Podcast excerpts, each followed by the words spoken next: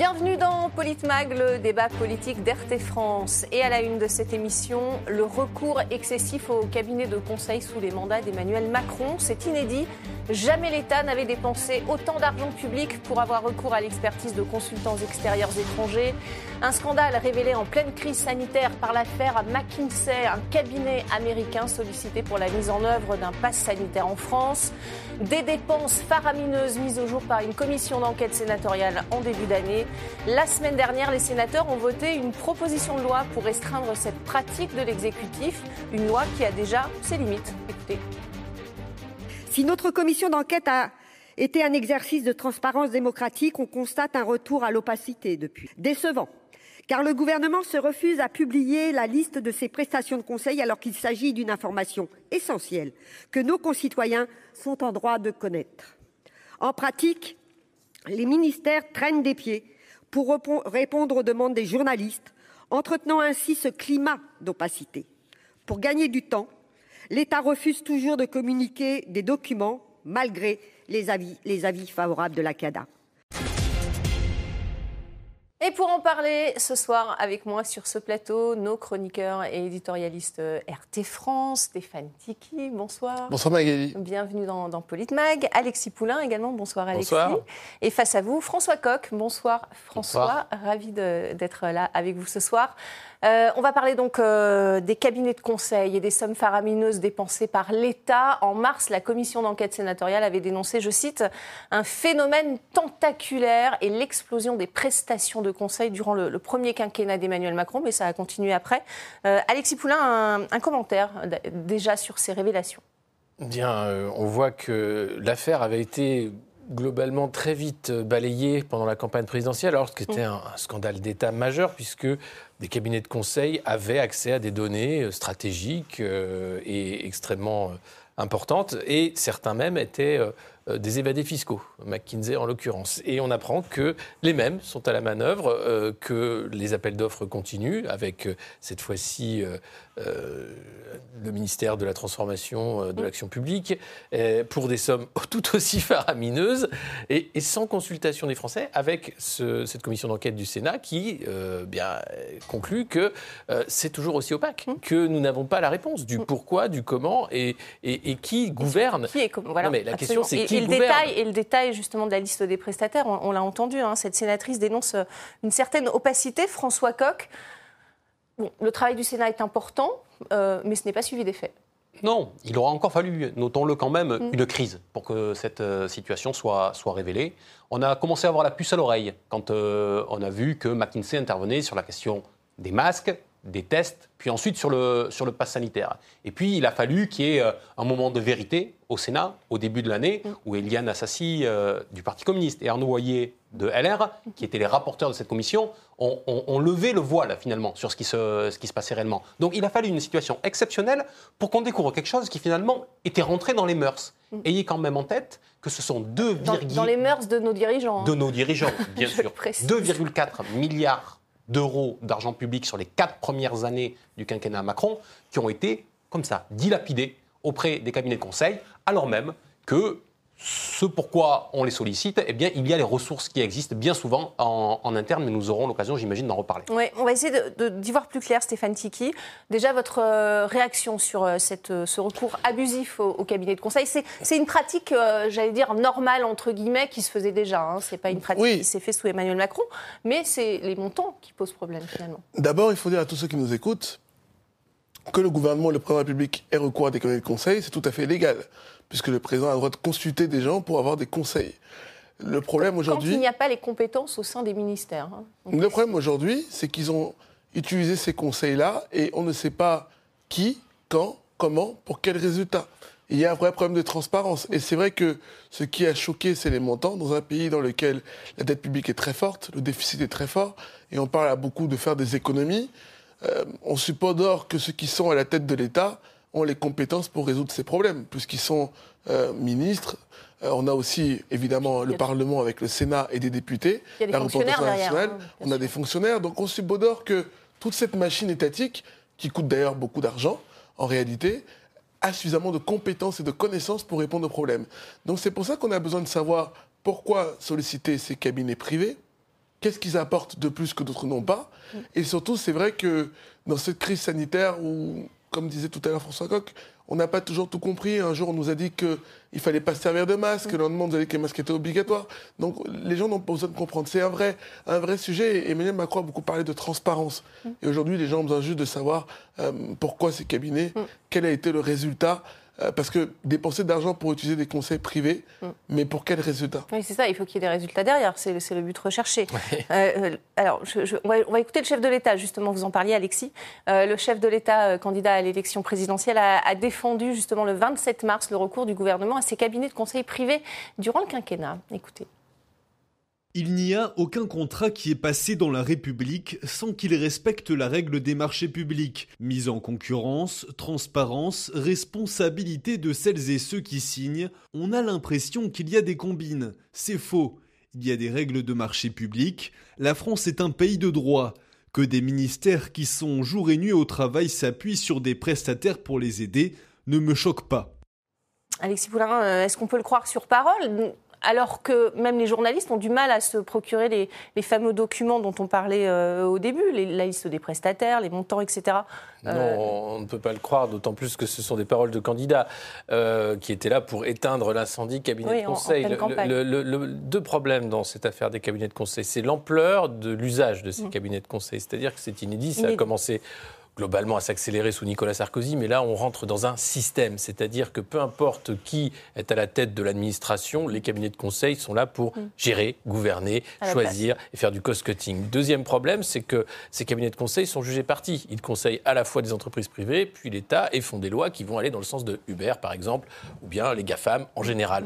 Et ça, ça ne gêne pas non plus Emmanuel Macron, puisqu'il était, euh, quand il était ministre à Bercy, déjà une sorte de porte-parole ou un lobbyiste pour euh, Uber, à la compagnie de, de- de VTC. En plus, il les Euh, connaît. hein. Sans se cacher, bien sûr, avec le patron qui le remercie en disant c'est formidable ce que tu as fait, Emmanuel, Mm. euh, continue. Donc on a affaire à des lobbyistes qui sont déjà euh, comme des coucous euh, dans tous les rouages de l'État et qui font bah, ce qu'ils font de mieux, c'est-à-dire prennent d'autres lobbyistes pour essayer de faire de l'argent. Parce qu'il ne faut pas se leurrer, le but de McKinsey, c'est pas de faire en sorte qu'on ait des services publics qui fonctionnent, c'est de baisser un maximum la dépense publique euh, et de vendre de la prestation de conseil pour d'autres clients qui, eux, vont venir en tant que prestataires externes. Vous n'avez plus assez de lits à l'hôpital, qu'à cela tienne, nous allons créer des lits numériques qui vont se trouver et là. Enfin, c'est c'est proprement scandaleux. C'est-à-dire qu'il y a là un système qui organise de la spoliation d'argent public, qui le prend, qui est payé pour ça, et qui ensuite va créer des poches de prestations externes que nous allons encore payer avec de l'argent public. Donc il y a vraiment un problème grave de gouvernance. Il y a un problème d'usage de, l'argent public. Euh, 379 millions d'euros en 2018, on a vu tout à l'heure à l'écran les chiffres. Près de 894 000 euh, millions d'euros, pas 1000 millions, un million d'euros en, en 2021. Ça fait euh, près de deux fois et demi euh, euh, de plus qu'en qu'en 2018. Donc pendant le, le mandat d'Emmanuel Macron, euh, cet, euh, usage euh, doit-il être euh, régulé? Est-ce que vous pensez que la, la- la mission finalement des, des sénateurs, la- le projet de loi va pouvoir résoudre euh, cette question D'abord, il faut régler deux, deux aspects. Le premier, c'est la question du pantouflage, Mm. clairement, Oui. entre les cabinets de conseil et la Macronie. Parce qu'aujourd'hui, c'est ce Oui. qui se passe. Ayez quand même en tête que nombre des gens de chez McKinsey, qu'on évoquait il y a un instant, étaient membres de l'équipe de campagne d'Emmanuel Macron, se sont mis à Oui. disposition de l'équipe de campagne du candidat Macron en 2017 et derrière ont été récompensés.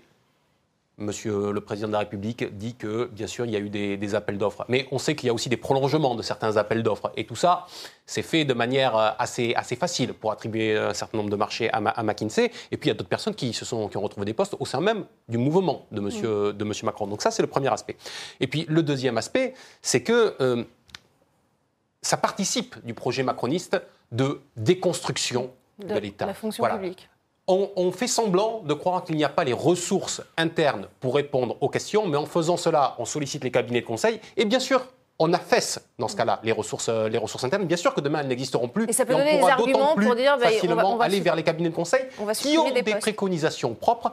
Et il serait intéressant de voir, et c'est là-dessus que le rapport sénatorial est intéressant, de voir que ce ne sont pas que des conseils techniques qui sont portés par ces cabinets de conseil, mais ce sont aussi des solutions à connotation extrêmement politique. Mm. Et de ce point de vue-là, les cabinets de conseil sont devenus un acteur du jeu politique et non pas simplement un acteur technique. Alors, un, des cas emblématiques, euh, évidemment, de, de l'usage de, ces cabinets de conseil, en, en, décembre 2021, McKinsey a été appelé pour gérer la, campagne vaccinale, euh, bâtir un réseau de distribution, de la logistique, gérer le stockage, les transports.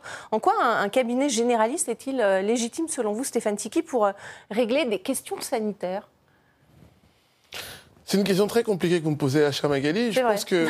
je m'en excuse. je ne suis pas un cabinet légaliste moi-même. Non, mais en fait... je ne suis pas médecin non plus. Donc je ne peux pas vous non, dire. Parce que c'est une gestion de crise, clairement. L'État devrait être capable de gérer une gestion de crise, non? Moi, je Sans pense avoir recours à L'État et la machine étatique devraient, au conditionnel, pouvoir régler ces problèmes de crise. Euh, par contre, si on parle de la réalité, force est de constater, euh, on se rappelle euh, l'ancienne porte-parole, Madame Diaye, je crois, que certaines personnes qui étaient dans ces postes-là euh, n'avaient pas les compétences pour le faire. Donc moi, je, utiliser des cabinets privés, moi, ça ne me choque pas. Utiliser des cabinets privés qui veulent baisser la dépense publique, Là, là on voit l'émission, regardez l'émission. Quand on voit la, forte dépense publique aujourd'hui, je pense qu'il y a besoin de baisser la dépense publique. Ce qui me choque en, en revanche, c'est l'utilisation de cabinets privés dans lesquels on ne voit ni ce qu'ils ont fait avant, ni ce qu'ils font pendant, et ni ce qu'ils font après. Parce que se servir de quelqu'un en disant un tel n'a pas une compétence dans tel ou tel domaine, je vais prendre quelqu'un du privé qui est sur le terrain, qui a une connaissance du terrain pour conseiller. Et ce sont des Américains, euh, moi, pour la plupart, ce ne sont même pas des Français. En revanche, hein, ce qui me dérange, ce qui me dérange, c'est que on a des gens qui ont été un peu entre les deux, et surtout, on a des prix exorbitants dans un pays dans lequel on dit qu'il faut faire des économies, dans un pays dans lequel les gens ont des besoins de pouvoir d'achat, et que cet argent pouvait être investi euh, pour améliorer le quotidien des gens. Et c'est vrai que quand je regarde ces, montants exubérants, euh, et qui peuvent être choquants d'ailleurs, hein, mm. Ils sont choquants. Euh, voilà, et je, vois ça d'un côté, et je me dis, euh, pardon d'être un peu plus cru, on a des gens qui sont des fonctionnaires et qui sont payés aussi à des salaires certainement exorbitants.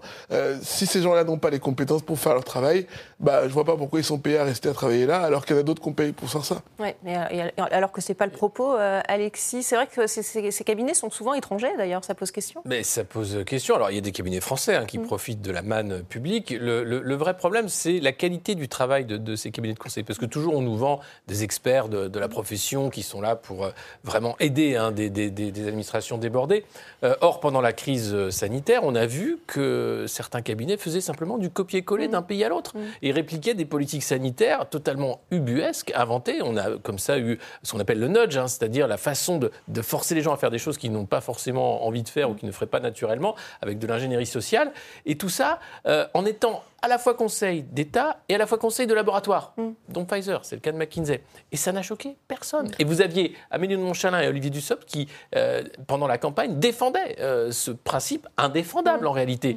Et, et, ça continue, et aujourd'hui, on a exactement la même chose. Et sur, la défense je publique... un petit mot, Alexis, pour aller dans votre sens, mais même, pour moi, c'est même pire que ça, parce que on a surtout vu que l'administration était aux, aux abois pendant cette crise du Covid. Bah oui. Alors, on ne savait même pas comment euh, mais parce, que, parce que vous avez quelqu'un euh, comme euh, M. Attal qui travaillait pour Marisol Touraine à l'époque où il y avait des masques, et puis ça, il a été décidé de ne pas renouveler le stock, mm. et puis il a été décidé de, faire autre chose. On a changé les doctrines. Mm.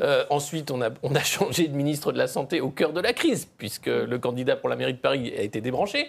enfin, c'est juste une, une, histoire de l'incompétence au sommet de l'État. Et est-ce que c'est ça qui fait que des cabinets de conseil ont pris leur marque, puisque vous avez aujourd'hui des personnes qui ne sont plus des hommes et des femmes d'État, qui sont simplement de petits lobbyistes et qui ne sont pas taillés pour les moments de crise. La vaccination contre la, grippe H1N1, euh, François Coq, euh, en 2009 a été parfaitement gérée par l'État sans recours au cabinet de conseil Oui, oui. moi, je, reste sur la position que euh, on se plaint souvent de la lourdeur du système étatique français, mais on ne peut pas dire en même temps que le système est lourd et qu'il est incompétent. Voilà. Euh, il y a mmh. peut-être trop de monde, mmh. mais en attendant, les gens qui sont là, ils savent faire. Sauf quand on les dépouille des prérogatives qui sont les leurs. Mais je me permets de revenir sur un point que vous souleviez euh, il, y a, il, y a, un instant, qui est la question de la souveraineté. Parce que mmh. ce n'est pas une question neutre. Alexis Poulain a raison de dire que euh, McKinsey n'est jamais que finalement la, face émergée de, l'iceberg, parce qu'il y a d'autres gros cabinets, il y a Accenture, il y a Eurogroup, qui se taillent la part du lion. mais McKinsey, représente quand même un peu, un peu plus d'un pour cent, je crois, de l'ensemble des, des, conseils qui sont délivré. Mais McKinsey est américain, si je ne m'abuse. Mm. Et en tant qu'entreprise américaine, elle euh, est soumise, elle, au Patriot Act et également euh, à la loi sur le, sur le numérique. Donc, si le gouvernement des États-Unis, ses services fiscaux par exemple, souhaitait demander un certain nombre d'informations à McKinsey, McKinsey serait, serait tenu de les lui fournir. Oui, Quand bien même elle agit en France sur des sujets stratégiques. Nous ne pouvons pas décemment mettre le, fonctionnement de l'État dans les mains d'une entreprise qui potentiellement pourrait donner les informations à d'autres. Est-ce que le, fait euh, d'avoir recours à, à ces, euh, à ces cabinets, Alexis, ça montre finalement une, incapacité, vous le disiez, à gérer seul? Mais c'est une incapacité organisée, encore une fois. C'est-à-dire que parce qu'on a voulu faire du, du cost-cutting, justement, réduire les dépenses, on ne l'a pas forcément fait au bon endroit. Et surtout, c'est de la feignantise. C'est-à-dire qu'on va aller prendre des cabinets de conseil parce qu'ils sont connus, parce qu'on a travaillé pour eux parfois. Il y a aussi le principe hein, des, des- des- des portes tournantes.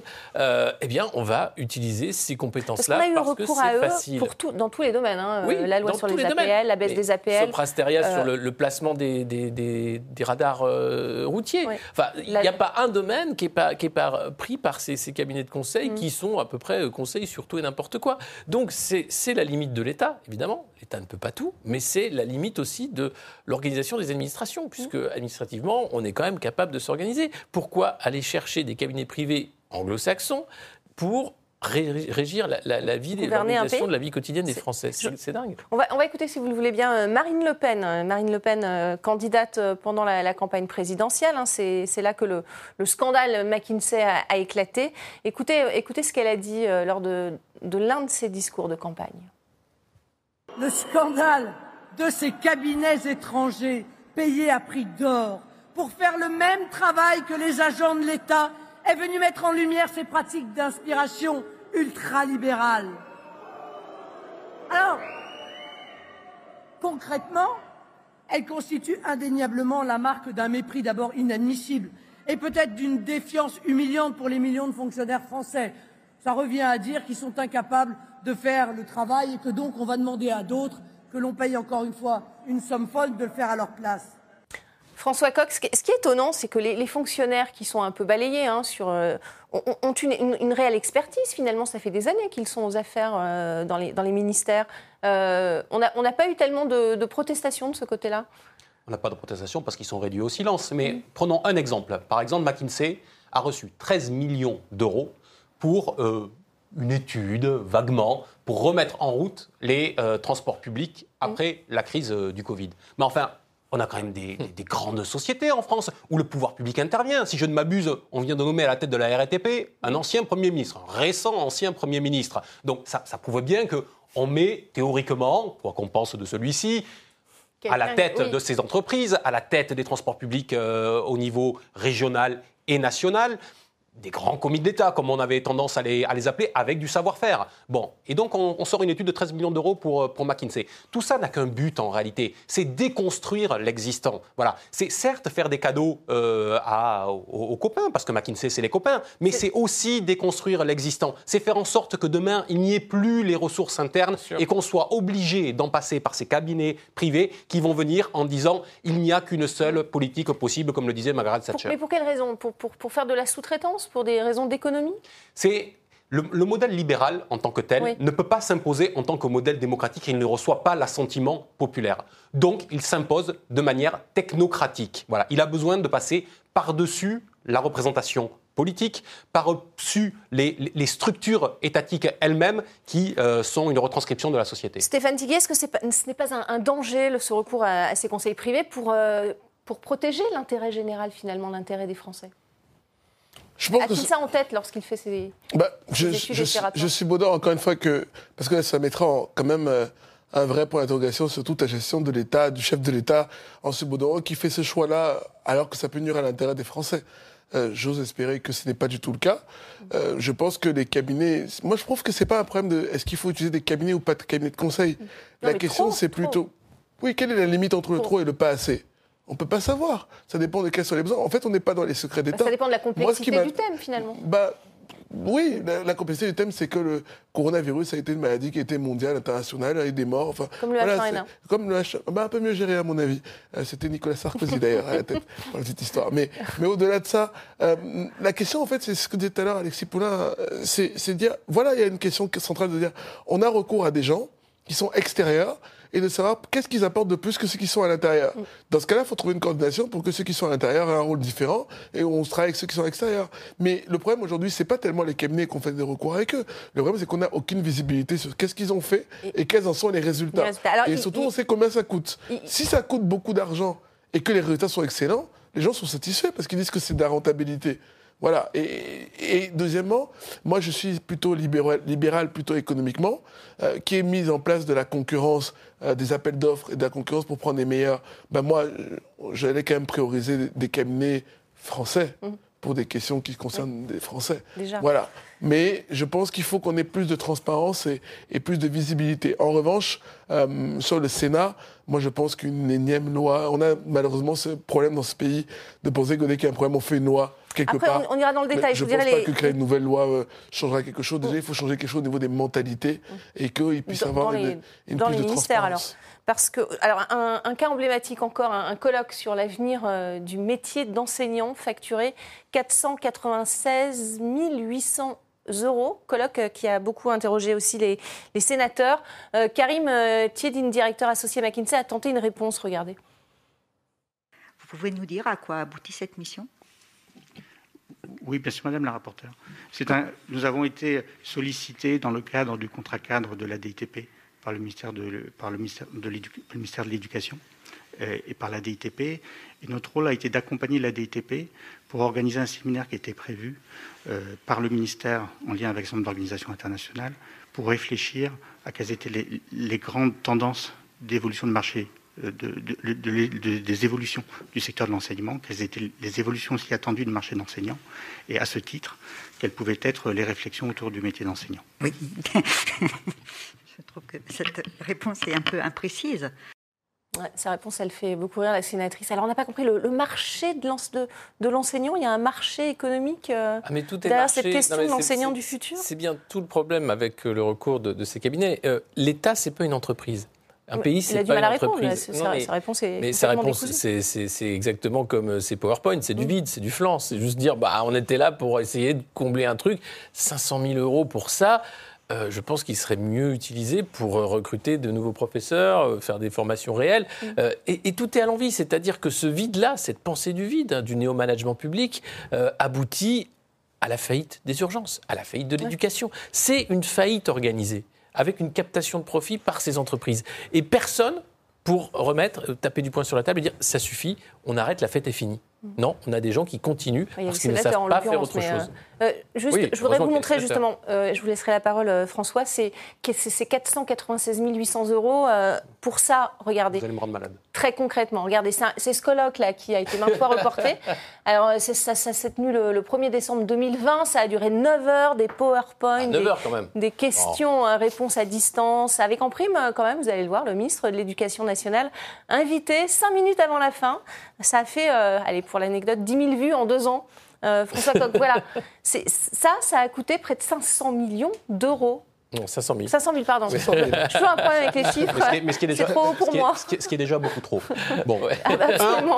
ce monsieur qu'on a vu s'embourber totalement devant la commission du Sénat. J'évoquais tout à l'heure les gens qui étaient dans la campagne de monsieur Macron. Il était en tête de liste en 2017. Deux, on évoque depuis tout à l'heure le fait qu'il existe dans l'administration des ressources internes. Dans l'éducation nationale, dans cette grande maison, il existe par exemple le Conseil national de l'évaluation des politiques scolaires, le CNESCO. Il existe la DEPP, la euh, direction de l'évaluation de la prospective et de la performance Vous êtes enseignant qui vous-même. sont, qui sont là pour justement travailler sur les sujets qui étaient ceux de ce colloque. Mais non, ces gens-là ont été mis de côté. On a préféré euh, fournir la prestation au, cabinet euh, McKinsey.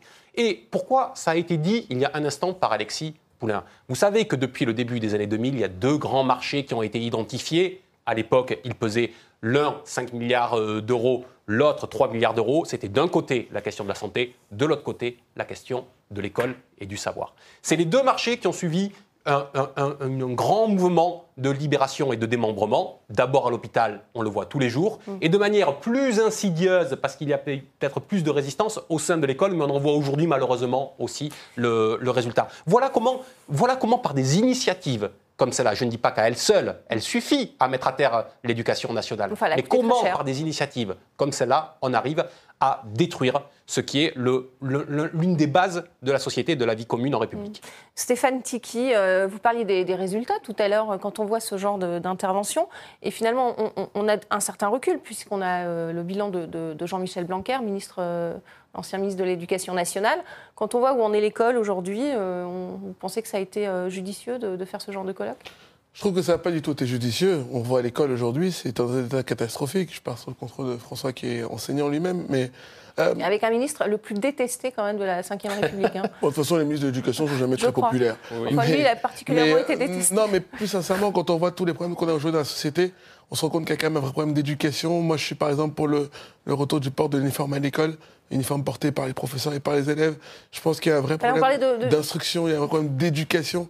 Et c'est vrai que faire des colloques où les gens regardent des PowerPoint, je ne suis pas sûr que ça apporte des, des solutions sur euh, les- même l'éducation civique, qu'est-ce qui nous rassemble, quelles sont les valeurs, Mm. qu'est-ce qu'on partage?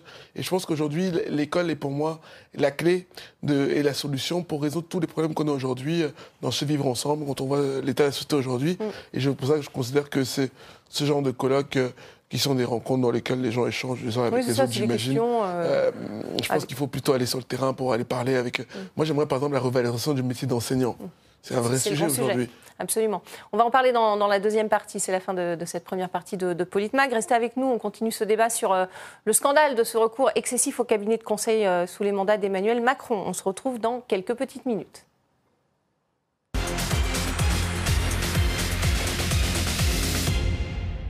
Bienvenue dans cette euh, deuxième partie de, de Politmag. L'État épinglé pour son recours excessif au cabinet de conseil, c'est l'objet du débat. Des sommes colossales dépensées pour externaliser euh, le travail des fonctionnaires de l'État et le confier à, des experts privés et étrangers. Euh, on a vu euh, l'État qui s'est engagé après ces scandales à réduire de 15% ses dépenses pour les cabinets privés. Amélie de, Montchalin, elle, a confirmé devant le Sénat le 19 janvier dernier. la ministre de la Transformation et de la Fonction publique a été auditionnée et elle a confirmé que l'État ferait mieux. Regardez. C'est quand même une grosse erreur. 496 800 euros, c'est l'équivalent de 1600 purificateurs d'air dans 1600 restaurants scolaires, et c'est l'équivalent d'un million de masques FFP2 qu'attendent dans l'urgence les enseignants, euh, comme l'a promis le ministre Blanquer, puisqu'il en a promis 5%, donc nous serions à 20% de la promesse. S'ils n'ont pas d'éléments qui justifient le recours à des conseils externes, puisqu'ils ont les compétences en interne, ou parce qu'ils ont des ressources en interne qui permettent de re- répondre à la mission, ne pourront pas engager de recours à des consultants extérieurs. Pour que nous n'engagions plus de consultants externes quand nous avons les ressources et les compétences en interne. Cette mission a été euh, bien sûr menée dans la stricte application de l'accord cadre et de ce qu'on appelle le tourniquet, qui permet aux différents cabinets d'être sollicités sans qu'il y ait euh, de choix qui favorisent tel ou tel. Il y avait deux réponses, hein, on l'a vu. hein. D'abord sur euh, la promesse de réduire euh, de 15% le recours à ces cabinets privés et la, réponse à, ce- à cette somme faramineuse pour ce colloque euh, concernant l'avenir des, des enseignants. Alexis Poulain, vous y croyez, vous, à cette réduction de 15% Oh bah, oui, c'est possible compte tenu de l'inflation euh, qu'il y a eu dans l'achat de conseils euh, privés. Donc, euh, il- On peut que redescendre. un peu réduire. Mais ça ne veut pas dire qu'on va redescendre, parce qu'on pourra toujours trouver de nouvelles poches de, de conseils. Ce qui est intéressant dans la réponse d'Amélie Monchalin, c'est ce principe du tourniquet. C'est-à-dire que pour ne fâcher personne parmi ces augustes cabinets de conseil, on s'arrange pour que chacun récupère une petite part du gâteau afin qu'il n'y ait pas de concurrence. Donc là, on n'est même pas dans la concurrence libre et non faussée. On est dans quelque chose de l'ordre de la connivence. Euh, à savoir, euh, nous ne ferons pas toujours appel au même cabinet. Donc ils savent que de toute façon, sur le paquet, sur l'énorme gâteau d'argent public, ils auront leur part, euh, qui sera à peu près toujours la même, j'imagine, puisque les marchés vont s'arranger, euh, enfin, marchés publics en l'occurrence, pour, pour être distribués de cette façon-là. Là encore, silence radio, Oui. c'est normal. Et comment faire, d'ailleurs, euh, concernant les, les- les fameux arbitrages, François Coq, pour savoir quand euh, avoir recours à, à ces experts ex- extérieurs ou pas? C'est la question. bah, D'abord, il faut revenir sur les engagements qui sont ceux de, le, du gouvernement précédent et du président de la République pendant sa, pendant sa campagne. Mm. 15% de baisse du recours, effectivement, Alexis Poulain a raison de dire, si on part sur l'année qui est l'année la plus haute, celle de 2021, à 2 milliards, euh, à, plus d'un milliard d'euros, pardon, euh, c'est facile de faire ça et, ça assure une rente pendant des années. C'est le premier point. Donc ces 15% de baisse, euh, il faut encore voir s'ils vont être effectifs. Et je crois avoir entendu dire le président de la République pendant la campagne dire qu'il n'y aurait pas un marché qui serait passé au-dessus de 2 millions d'euros. Mm. Sauf que vous l'évoquiez en début d'émission, le 12 juillet, si ma mémoire est bonne. C'était en entre nous, mais effectivement, il y a eu cette affaire. Il y a eu, il y a eu une commande qui est une commande collective. J'avais vu ça euh, à l'époque, un achat groupé, finalement, de conseils pour la modique somme de 375 millions d'euros.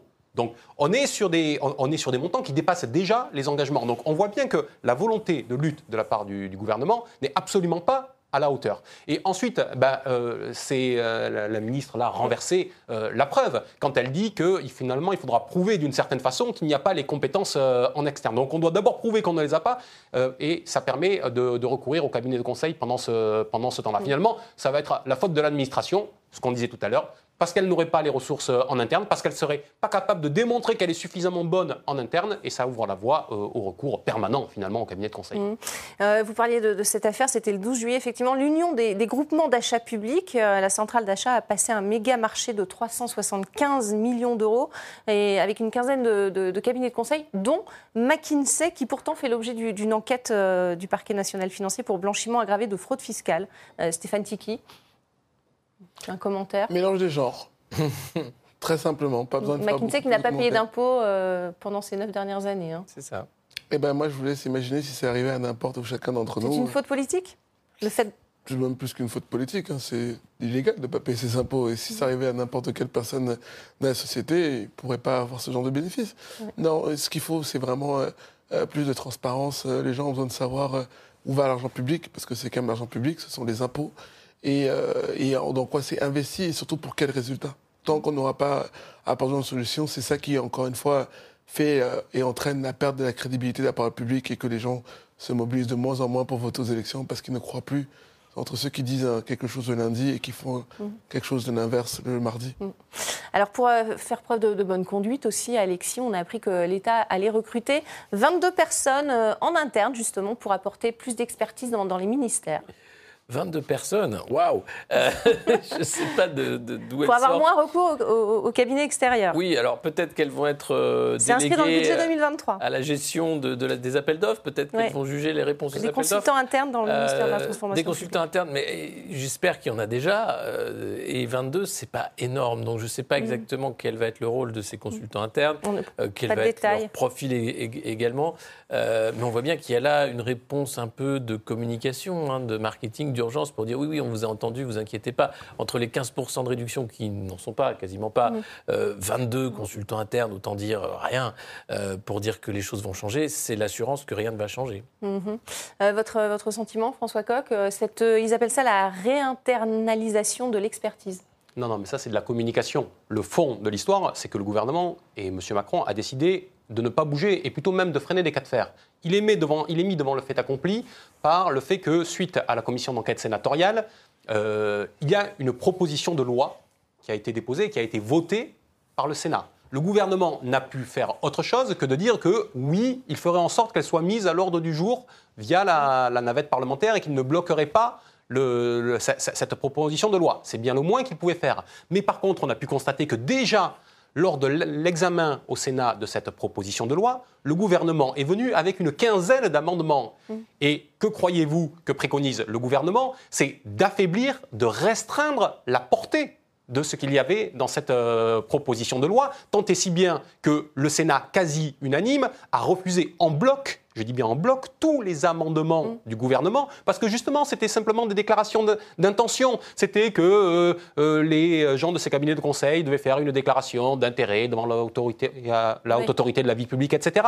Autant de choses qui finalement brassent de l'air, mais n'ont aucune traduction concrètes. Donc le gouvernement a essayé de freiner autant que faire se peut cette proposition de loi, de loi et il faudra faire très attention dans les mois qui viennent que ce processus parlementaire puisse bien aller au bout. Mm. Alors effectivement, il y a des, restrictions maintenant avec cette nouvelle loi, vous l'avez dit, euh, Stéphane Tiquet, et la conséquence, c'est que finalement, ces cabinets de conseil n'iront plus euh, conseiller, entre guillemets, euh, les ministères et iront plutôt vers leurs clients privés. c'est à double tranchant. C'est ce qu'on disait tout à l'heure avec Cipollin, c'est le mélange des gens. C'est-à-dire que ces cabinets conseillent à la fois des clients privés, mais dans le but après de conseiller des clients publics. Et finalement, ils arrivent à, pardon de faire cette métaphore, mais ils arrivent à connecter l'offre et la demande ensemble, parce que finalement, ils se mettent entre les deux. Donc je trouve ça euh, un mélange de genres, et je pense que soit ils conseillent leurs clients dans le public, soit ils conseillent dans le privé. Oui, on peut faire les deux selon vous. alors bah, il faut vraiment faire bah, preuve de, transparence. pour moi, on ne peut pas être à la fois juge et parti. C'est-à-dire qu'on ne peut pas, euh, je reprends votre exemple tout à l'heure sur l'exemple de Uber, on ne peut pas aller voir Uber en disant allez, on va s'en sortir, je vais voir ce qu'on peut faire. Et en même temps, d'autre côté, on dit bon, ben les gars, il faut faire une loi sur le Uber, et après, mm. finalement, tout le monde est content. Ce que ne tranche pas la proposition de loi, et c'est important, c'est qu'elle ne dit pas quelle est la sphère sur laquelle agit cette proposition de loi. Elle dit que ça va agir sur l'État pour essayer de réguler les choses et de faire en sorte qu'il y ait plus de, plus de transparence. Mhm. Mais par contre, elle ne dit pas jusqu'où elle fixe la régulation pour les collectivités territoriales. Or, chacun sait comment ça se passe dans les collectivités territoriales avec le fonctionnement de baronnie qui euh, existe là-dedans. Et finalement, ça peut être une façon pour les cabinets de conseil et pour euh, les partis politiques de retomber sur leurs pattes mm. si euh, ce n'est pas encadré également dans les collectivités territoriales. Est-ce qu'il n'y a pas un risque, Alexis, également sur le, domaine de compétences? Bon, là, on parle de la santé, on, parle de l'éducation nationale, mais lorsqu'il s'agira, ou, lorsqu'il s'agit, c'est peut-être déjà le cas, euh, de la défense ou, de la politique étrangère, il y a un vrai risque pour la souveraineté du, pays en la matière. Quand on arrive avec la gestion sanitaire, avec des conseils de défense sanitaire, sous le sceau du secret défense, quel a été le rôle des cabinets de conseil lors de ces conseils de défense sanitaire secret défense. Euh, là encore, on parlait euh, du Patriot Act, des entreprises euh, américaines qui vont avoir accès à des données extrêmement sensibles. et c'est déjà le cas dans le domaine de la défense, hein, puisqu'il y a eu déjà appel à des cabinets de conseil pour le ministère de la Défense, sans se poser une fois la question. Le, haut, enfin, cette folie-là étant allée jusqu'à l'utilisation de Palantir par l'armée française. C'est pas un cabinet de conseil, mais c'était un logiciel. on a rétropédalé, mais il faut voir le c'est-à-dire la cécité euh, de nos dirigeants par rapport au risque finalement de vassalisation qui est total. Euh, les cabinets de conseil, euh, le néo-management, c'est simplement l'accélération de l'américanisation de nos sociétés, l'intégration dans un ensemble beaucoup plus vaste. Quand je parlais du copier-coller dans les politiques sanitaires vendues par ces cabinets de conseil, c'est qu'ils n'en ont rien à faire des spécificités du pays dans lequel ils opèrent. Ils font exactement la même chose pour que ce pays-là soit thermoformé pour être exactement la copie du pays plus lointain, la Nouvelle-Zélande, l'Australie, peu importe, mais L'idée, c'est que la France doit être un pays gérable comme un autre d'une zone IMIA, hein, Europe, Middle East et Africa, pour faire des affaires. Voilà. Stéphane? Moi, ce que je propose, c'est qu'on prenne, déjà évidemment beaucoup moins de cabinets de conseil, mais que ceux qu'on prenne dans les domaines qui sont stratégiques, notamment la sécurité, la sécurité intérieure, la lutte contre le terrorisme, la défense, ou tous les sujets régaliens, que ce soit fait que par des cabinets français. Et spécialisés et garder les mêmes pour le coup pour avoir une. Spécialisés, oui, puisque si vous prenez un cabinet dans un domaine, ce serait bien qu'ils connaissent quand même le domaine de protection dans lequel il a été embauché. C'est comme si vous faites un entretien d'embauche, ce serait quand même bien que la personne que vous recrutez mm. connaisse ses domaines de prédilection. Mais mieux que ça, euh, par rapport à ce que vous dites par rapport au Patriot Act, oui, si on fait par exemple un sujet sur la défense et qu'on a recours, parce qu'on considère que l'administration n'a pas la compétence pour mm. traiter ce sujet-là et qu'il faut des acteurs de terrain, qu'on fasse appel à des cabinets de conseil français qui défendent eux les intérêts des Français. Si vous mettez un cabinet étranger, non seulement au niveau de la confidentialité et des informations, bah voilà, et puis aussi il faut une connaissance du terrain et du marché que n'ont peut-être pas ceux qui sont d'extérieur.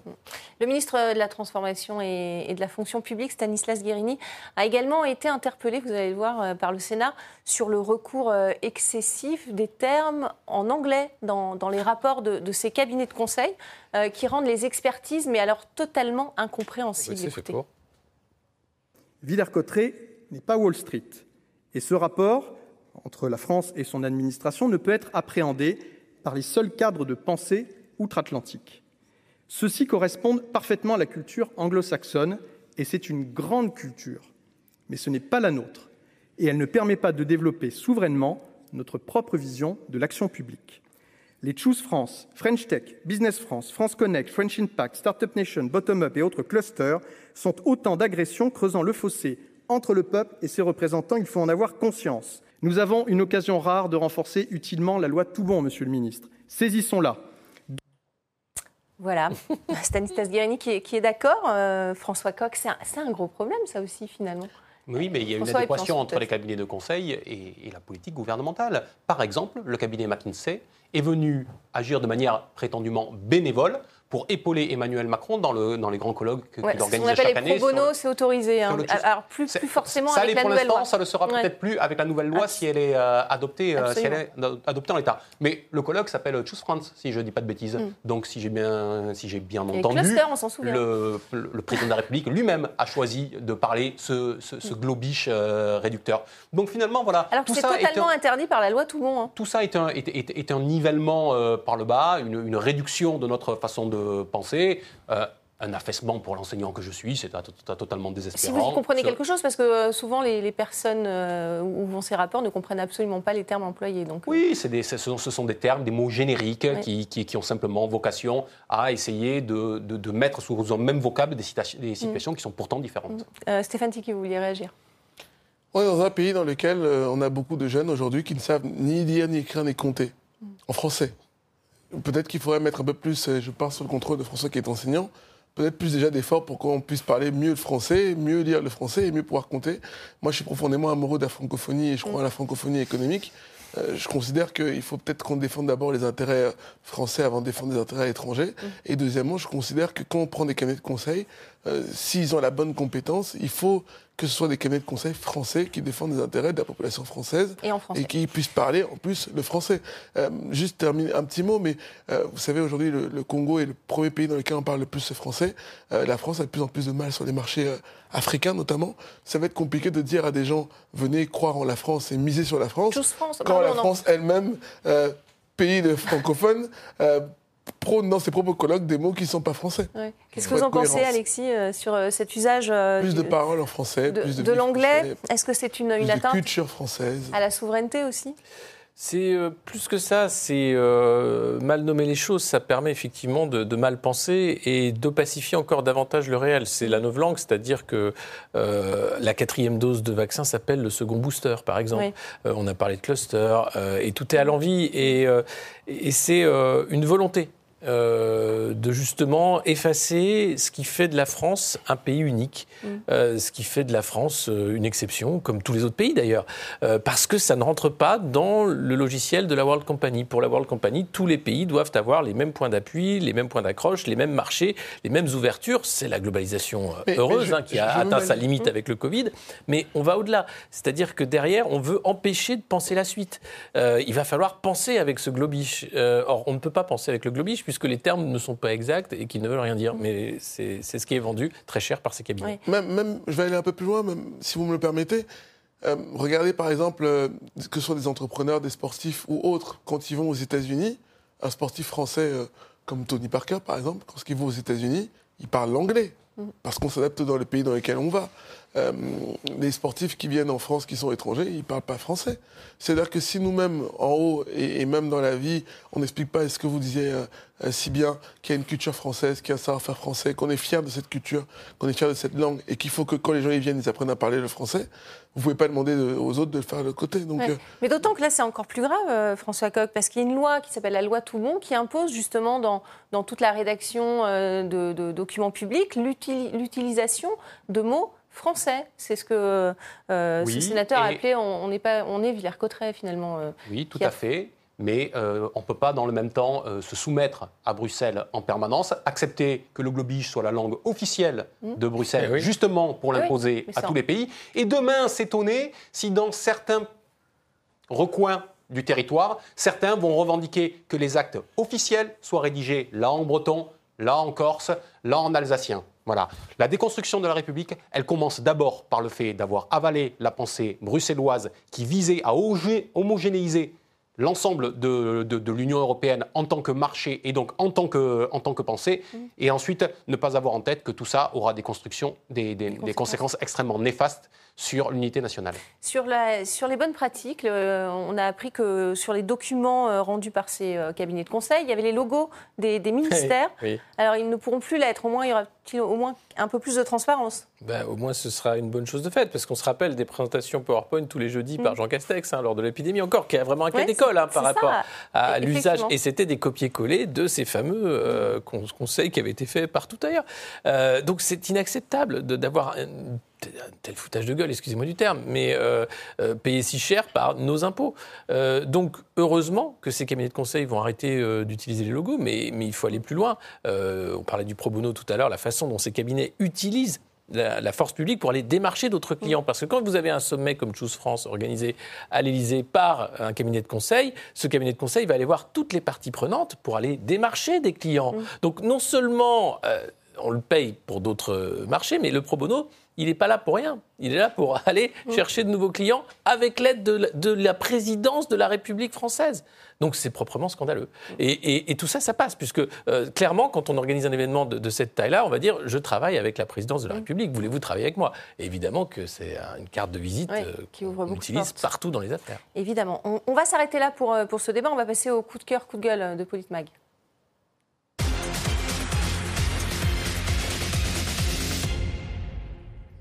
Allez, un coup de gueule pour commencer. Ce sont ces militants pro-climat qui aspergent les œuvres d'art pour euh, se faire entendre. On, va le voir donc après la, tomate sur le Van Gogh à Londres. euh, C'est de la purée cette fois, vous le voyez, sur un, tableau de, de Claude Monet en Allemagne. Euh, un commentaire, Alexis, méthode choc. Est-ce que c'est choquant? Oui, c'est choquant et c'est fait pour, et c'est fait pour faire parler. Et ça marche parce qu'on on en parle. Et alors c'est assez drôle parce que vous avez en entrée euh, la soupe de tomate, ensuite la purée de patates sur le monnaie, et là récemment vous avez une statue de cire de, de Oui, roi du Charles. Charles. Alors on l'a vu. Euh, Alors on l'a vu. Effectivement, on Et a là, c'est un gâteau au chocolat. Donc, on a entrée, plat, dessert. C'est super bien fait. Et vous allez voir si vous avez l'image. Donc, c'est va là, c'est un empartage en, en- avec une tarte au chocolat. Voilà. Mais vous faites le lien, vous là, parce que moi voilà. j'étais un peu sceptique parce que chocolat. Mais je vois, Voilà. je vois pas la. en enfin, du, du prince Charles, pardon, du roi Charles. Le lien, oui, parce que c'est Stop Oil. Enfin, on, on voit qu'il y a, il y a une, une action coordonnée à l'international de ces militants climat. Je ne sais pas quel réseau euh, est derrière et pourquoi, Mm. pour faire parler justement de, de- de ce, de, de ce truc climat. Alors, on en parle beaucoup. Euh, on a eu Greta Thunberg d'abord, qui était vraiment une attraction de foire. Elle revient là, euh, elle Mm. Ah commence ouais, à a revenir. On a maintenant ces militants qui se collent avec euh, de la glu. Mais est-ce que la glu va sauver le climat? Ouais. Je ne pense pas. Il n'y avait, pas de- de vitre devant la statue.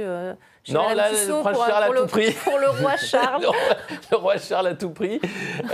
Et puis vous avez ceux qui se sont aussi, là, sans, sans, sans aliments, qui se sont collés les mains au salon de l'auto. Ils et le donc, font à, à chaque fois, oui. ouais, à chaque fois, ils se collent les mains, ils se les mettent dans le béton. Bref, euh, tout ça pour interpeller, en disant il faut faire quelque chose, il faut faire quelque chose.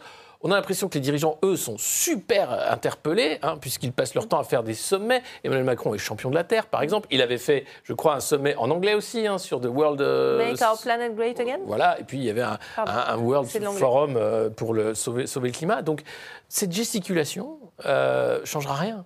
Euh, on est en train de rouvrir des centrales à charbon, euh, si, enfin Oui, si on, on parle du carbone. hein. ouais. Euh, on est en train d'aller chercher du gaz naturel liquéfié à l'autre bout du monde pour euh, essayer de sauver l'économie allemande. Euh, et, et tout est, et tout est comme ça. Donc bon, tant mieux. Et les jeunes sont mobilisés, pourquoi pas? Maintenant, concrètement, qu'est-ce que ça va changer? Votre avis, François Coq, sur ces, euh, sur ces méthodes pour. euh, C'est un ramassis de décérébrés qui euh, atteignent des objectifs contre-productifs. Voilà. Euh, soyons clairs, ils euh, rejettent la responsabilité sur les gens.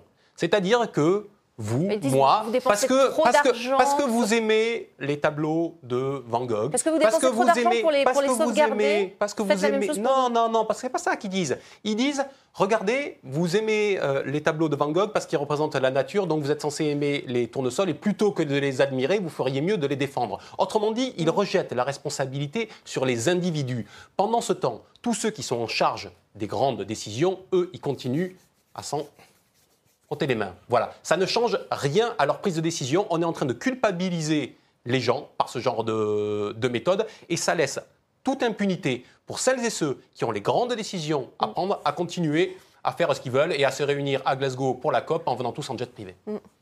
Tiki Moi, c'est un vrai coup de gueule.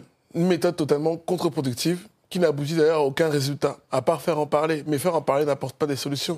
Ce qu'il faudrait, c'est mobiliser ces, ces- ces jeunes qui se mobilisent, qui votent aux élections déjà. Puisque le droit de vote, c'est un devoir de citoyen de pouvoir voter. Allez choisir vos dirigeants. D'ailleurs, souvent on dit on a des dirigeants qu'on mérite. Vous ne choisissez pas de voter, bah après on peut pas se plaindre. Et alors, euh, dégrader euh, euh, des travaux faits par des artistes comme Van Gogh, comme Claude Monet. Heureusement, il y avait une vite, mais pas sur la Euh, statue oui, mais bon, de, quand même. de Charles, qui lui est un grand défenseur pourtant de, l'écologie. Non, mais moi je trouve que c'est. Bon, c'est j'aime pas ce pas genre de. inestimable Oui, comme oui, je somme, là. J'aime- pas ce genre. Moi, j'aime pas ce genre de méthode. Je pense que on est toujours mieux quand on discute en dans tout le monde autour de la table. On sait en trouver des solutions concrètes. Mais c'est pas et- visible, d'accord. bah, enfin, regardez, ça fait parler. a- ça fait parler, mais ça va pas changer. Oui. Et d'ailleurs, pardon, euh, pendant que les décideurs vont se réunir, euh, ça va pas changer leur quotidien. Vous pouvez dégrader tout ce que vous voulez. C'est plutôt ceux qui vont venir euh, faire du tourisme qui n'auront plus accès à ce genre de choses. Et au final, peut-être les musées Ça vont dire peut-être voilà. les leur faire peur, effectivement. Voilà. Euh, Contre-productif et méthode. Il faut, ils auront une, inutile. collections privées, c'est pas grave. Voilà. Ouais, Voilà. Ça, ça, on peut pas y toucher. Ah. Euh, coup de, ni, ni par les impôts d'ailleurs. Euh, coup, de, coup de gueule aussi, ou plutôt hommage de, de la rédaction d'RT France, cette fois c'est sérieux, à la petite euh, Lola, enterrée aujourd'hui à Lillers, dans, le Pas-de-Calais.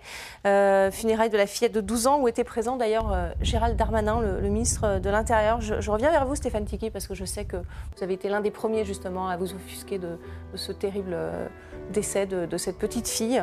Voilà, elle est enterrée. Maintenant, le- débat peut continuer. C'est une histoire euh, incroyable. On se dit qu'on vit dans un pays où il peut se passer des choses comme ça. Vous me direz, on a, on a vécu du terrorisme il n'y a pas longtemps, donc euh, ça doit nous rester en alerte. Mais Les- Euh, Maintenant, on va pouvoir rentrer dans le vif du sujet le- ou pas? Il faut rentrer dans le vif du sujet. Il faut laisser la famille euh, à, à l'écart de tout ça, parce que franchement, enterrer une fille quand on est père de famille, c'est quand même Évidemment. très compliqué. Mais maintenant, il faut qu'on puisse poser des vraies questions. Qu'est-ce qui s'est passé? Comment on en est arrivé là? Et surtout, euh, essayer de trouver des solutions pour protéger euh, la population. Après, on ne pourra jamais protéger entièrement, parce qu'on peut mettre un, un policier derrière un, un délinquant. Mais je pense que tous ces gens qui sont délinquants euh, et qui nuisent à la France et qui n'aiment pas la France d'ailleurs, doivent quitter la France. un, un commentaire, Alexis La la présence de Gérald Darmanin, peut-être aussi à, à ces funérailles bon. Si c'était le souhait de la famille, Oui. euh, pourquoi pas. Euh, voilà, il y a eu euh, des débats indignes, je trouve, Mm. euh, de part et d'autre, hein, euh, parce que c'était pas euh, le lieu. Le, le vrai, le seul débat, c'est est-ce que la France a les moyens d'assurer la sécurité Oui. de la jeunesse française et des Français Mm. La réponse est non, clairement. Est-ce que euh, maintenant le gouvernement euh, a la capacité euh, d'agir? Est-ce qu'on a les moyens? Toujours la même chose. Euh, d'appliquer les lois. Un, d'appliquer les lois, d'avoir les moyens de les faire appliquer, parce que sur les OQTF, c'est encore autre chose, mais, mais euh, sur, sur les politiques de sécurité, depuis euh, le premier quinquennat d'Emmanuel Macron, c'est le parent pauvre euh, des politiques publiques. Euh, je veux dire que l'insécurité n'a fait qu'augmenter, et, et là, on arrive avec ce drame atroce qui a choqué la France entière, et il faudrait Et ne pas en parler. Non, on doit en parler, et on doit souligner le danger qui est devenu la rue, de toute façon, parce qu'il y a eu un... Oui, il y, a- il y a des risques. Et le problème de la santé euh, mentale également, euh, puisque euh, Oui. combien de personnes dangereuses pour elles-mêmes et pour les autres Mm. sont en liberté, non prises en charge, non suivies dans ce pays. Et, et malheureusement, on s'en aperçoit quand elle passe à l'acte. Euh, François Coq, un, un dernier mot? Non, il faut bien sûr que la famille puisse vivre sereinement, euh, le plus sereinement possible, ce, ce deuil, euh, ce, ce deuil terrible. Par contre, maintenant, euh, On a ça- choisi d'ailleurs de ne pas vous les montrer euh, en gros plan sur RT France. On trouve que c'était plutôt indécent. Mais par contre, maintenant, euh, ça suffit. C'est-à-dire qu'on ne peut pas continuer à mettre euh, la poussière euh, sous le tapis. On ne peut pas faire ce que vient de faire le président de la commission des, des finances à l'Assemblée nationale et dire que c'est simplement le problème de la psychiatrie euh, en France qui est en manque de moyens. Non, non, il y a des problèmes autres à, à aborder. Mm. Et par contre, le, sûr. le- le grand problème, et, et ce qu'on n'a pas entendu depuis huit jours maintenant, ce sont les bases de préconisation de la part du, gouvernement. Il n'y a rien qui a été mis euh, sur la table. Il est temps maintenant qu'on avance dans des choses effectives. Merci beaucoup. Merci à tous en tout cas euh, d'avoir participé à ce débat ce soir dans Politmag. Merci à vous pour votre euh, fidélité sur notre antenne et restez avec nous sur RT France.